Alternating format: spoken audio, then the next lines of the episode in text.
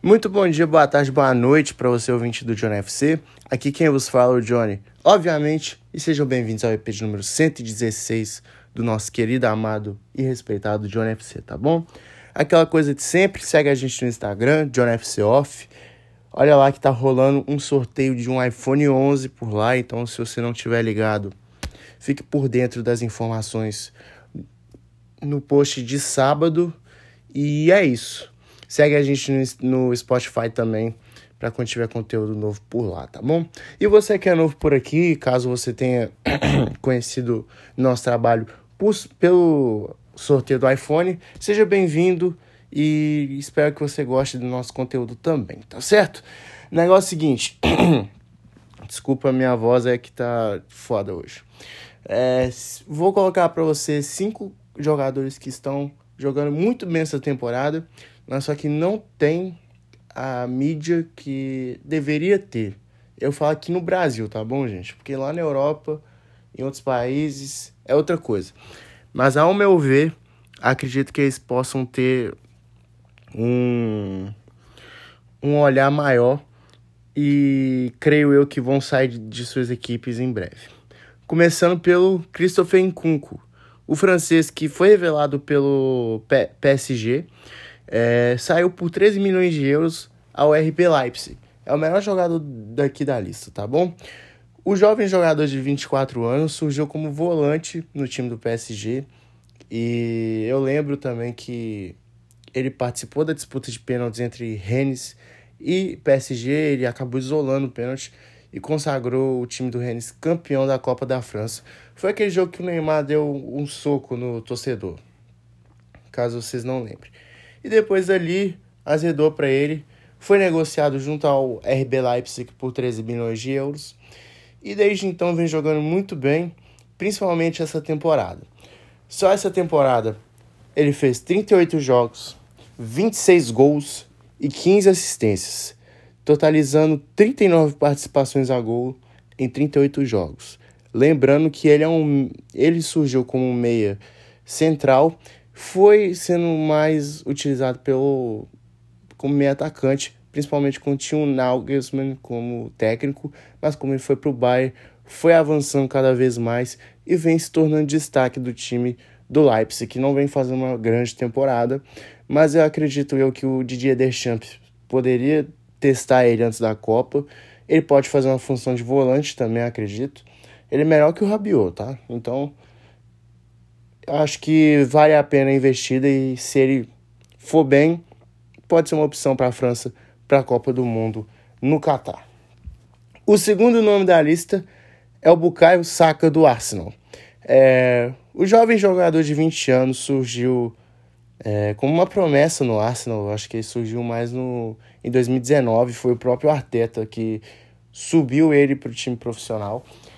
E o Arsenal vem fazendo uma grande temporada comparando as últimas quatro temporadas, a temporada do Arsenal vem sendo bem, bem feita pelo Mikel Arteta, que começou bem mal, acho que teve três derrotas seguidas, uma delas 6 a 0 para o City, e depois dali o time virou a chavinha e começou a jogar muito bem. Tá no, acho que tá no G4 da Premier League, se eu não estiver enganado, com merecimento, tá? É, não vai ser nenhum absurdo se o Arsenal tomar a vaga do Manchester United para a Champions League.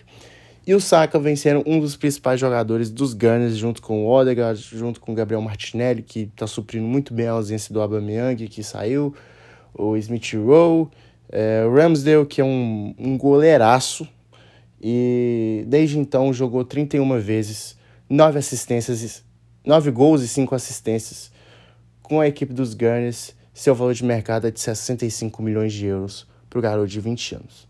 Lembrando, é, esqueci de falar, o Incunco tem um valor de mercado de 55 milhões de euros. E eu acho que poderia ser até uma boa para o PSG tentar ir de novo, como se fosse um pedido de perdão. Mas é um jogador muito talentoso e acho que vai dar conta do recado caso volte. O terceiro jogador da lista é o Dan Yuma do, do Vila Real. O holandês veio junto ao Bournemouth essa temporada por 23 milhões e meio de euros e desde então vem jogando muito bem pela equipe do, do Submarino Amarelo. 24 jogos, 12 gols e 4 assistências. É... Ele lembra muito o Robinho jogando, quando o Robinho surgiu, sabe? Quando ele jogava na seleção, naquela época de 2007, por aí. Muito habilidoso, vai para cima, sem medo, rápido. Pode fazer uma função também de centroavante caso o Gerard Moreno não, não esteja jogando.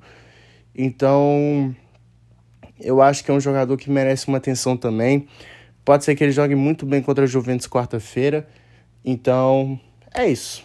Seu valor de mercado está avaliado entre 40 milhões de euros e tem 25 anos. É o cara mais velho da lista. O quarto nome da lista é o Tammy Abraham, que, assim, eu não entendi até hoje porque o Chelsea deixou ele embora. É... o Abraham, desde que se tornou jogador profissional de futebol, ele no Chelsea vem sendo muito emprestado. Foi emprestado ao Aston Villa, foi emprestado ao ao Swansea também, West Bromwich, se eu não estiver enganado. Mas só que com a chegada do Lukaku, ele foi perdendo mais espaço ainda. Lembrando que na última temporada, sem o Lukaku, ele já tinha perdido espaço com o Timo Werner, que, convenhamos, né, o Timo Werner não vem sendo aquele Timo Werner do Leipzig desde que chegou ao Chelsea. E o Chelsea preferiu vendê-lo por 40 milhões de euros junto à Roma. E desde que chegou a Roma, é, vem sendo um baita centroavante, vem sendo assim um dos melhores centroavantes da Série A, sem dúvida, junto com o Vlahovic. E até então jogou 38 vezes, marcou 20 gols e 4 assistências, é, e seu valor de mercado é de 38 milhões de euros. A Roma pagou 40, então é, foi no ponto ali mesmo.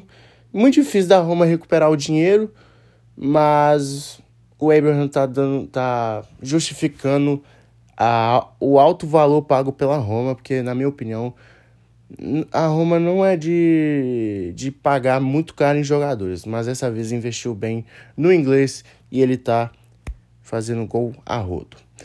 E o último jogador da lista é o Jonathan David, maior centroavante da história do Canadá, maior goleador, perdão, com 22 anos de idade. É, surgiu no Genk, Genk da, da Bélgica e chamou a atenção do Lille, que pagou a bagadela de 27 milhões de euros em seu passe. Desde então, virou o principal centroavante, supriu bem a ausência do, do Vitor Ossihen, que, que foi para o Napoli, e essa temporada jogou 37 vezes, 17 gols até então, e seu valor de mercado está avaliado entre 50 milhões de euros. Principal jogador da geração canadense, que é líder da CONCACAF e tem, e tem tudo para voltar para a Copa do Mundo depois de muitos anos. E é um time bacana de se ver. Tem ele, tem o, o que é outro centroavante que joga no Besiktas, tem o Alfonso Davis tem um volante que tá no Porto hoje, que eu esqueci o nome dele agora, acho que é Eu, Eutask, eu acho. Mas é isso. Esses foram os cinco jogadores que acho que deveriam ter uma atenção maior essa temporada. É, pouca mídia, muito futebol, parte 2, mas só que de uma forma menor.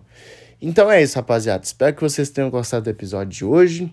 É, olha lá no Instagram, sorteio, participe do sorteio do iPhone 11.